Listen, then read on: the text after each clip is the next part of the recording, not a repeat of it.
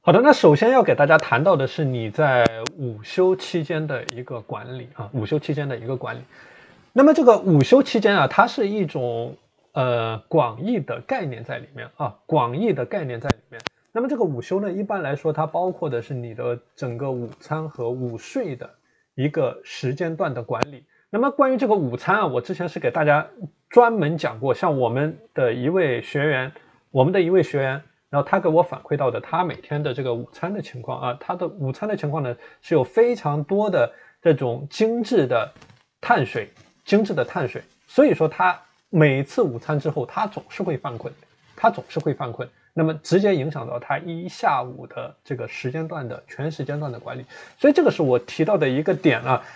从两个方面去看这件事情，一个是你的午餐的。种类，一个是你午餐的总的热量。一般来说，特别是无论是你的假期也好，无论是你的工作日也好，你要尽可能去避免的一个点呢，就是说你要避免在午餐摄入过多过饱的这样一种情况，否则的话，它会极大程度上影响到你一整个下午的精力。本来一般来说啊，一个人的下午的这个时间管理呢，都是他的一个薄弱点，所以面对这样的一个薄弱点，你更是要做好。你午后的啊，你你的午餐的一个管理，这个叫做从根本上解决问题。我们很多人之所以下午的这个时间管理做的那么的不不好，那么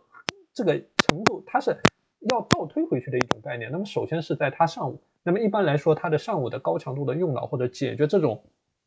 高难度的问题呢，它会导致你的大脑。啊，产生一些疲惫。那第二个点就是这里谈到的你的午休阶段，特别是你的午餐。所以这里我我给你提到的，特别是你在工作日的情况下啊，你的午餐呢一定是这种多种类的搭配在一起啊，多种类的搭搭配在一起。你的这个蔬菜也好，水果也好，作为你的金字塔的底端啊，然后上面是这个优质的蛋白啊，包括你的这种豆类，包括金字塔的最顶端的这种这个优质的油脂啊，优质的油脂啊。这个是一种概念。那么关于午睡这个话题呢，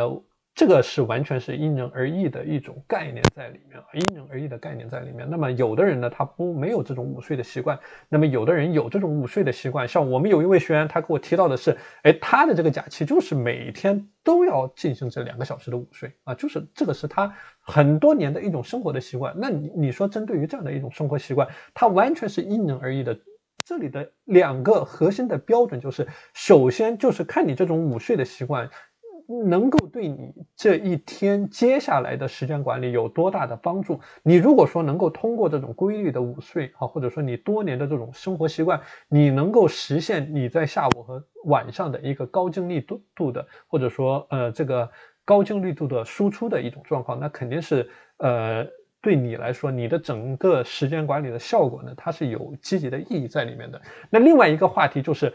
你的午睡的这种习惯会不会影响到你晚上的睡眠？像之前有一位另外的学员啊，他就是完全没有规律的午睡的习惯。那比如说，有的时候他可能会睡上好几个小时，然后到了晚上的时候呢，就根本睡不着啊，或者说晚上刷手机的一个情况。所以这里是提到的一个点啊，提到的一个点。那么你的午睡和你晚上的这个睡眠，它是结合在一起的一个整体的一个概念。那么在你午睡的时候呢，也是要午休期间啊，你是要竭尽全力去避免你的这种视觉上的刺激的一种概念啊，这个和你晚间的这个睡眠管理它是同样的一种概念在里面，就是说你要去避免视觉上的刺激，因为这种视觉上的刺激它会让你整个午休的效果大打折扣。像有的学员。那么有一位学员，他在午休的时候，他会去刷手机，然后会去网上购物，然后去看很多的这种东西。那么这个对他的整个视觉也好，它是有非常大的刺激在里面的，它会让你变得更加的兴奋。所以这个是我讲到的，你的视觉神经它是你的中枢神经啊，它是你的中枢神经。所以你对视觉上的刺激，实际上是等同于对于你大脑的刺激在里面啊。所以这个是为什么你要在，特别是在这种休息前，你要尽可能的去避免手机蓝光的污染啊。所以这个是关于午睡的，给大家分享的一个点啊，给大家分享的一个点。那么下面呢，我们重点的来谈一下关于你午休之后的下午这个时间段的管理。